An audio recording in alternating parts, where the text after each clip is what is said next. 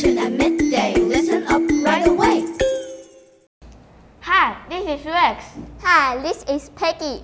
Welcome to Voice of Zero. Hello, Peggy. What are we going to talk about today? Today we are going to talk about bullying. It can happen to me, you, or anyone else. Yup, It's said that millions of children around the world are bullied every year.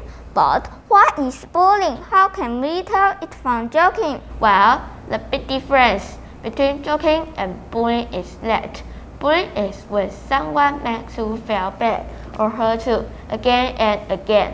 That's right. Bullying includes calling people mean words or names, laughing at people,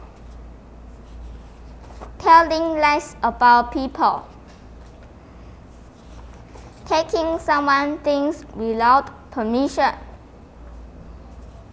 not letting someone play in a group, and hitting people. Peggy, now we know what bullying is, but have you ever heard cyberbullying? No, I haven't. What's that?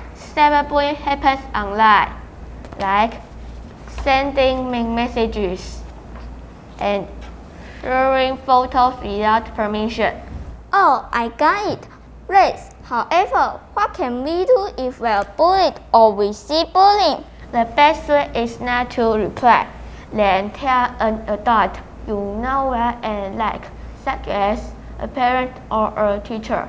They will help you.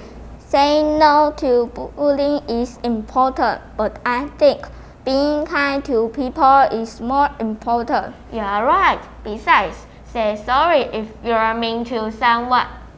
Remember always be brave to say no to bullying. Thanks for your listening. Bye bye. Voice of Jiro. Learning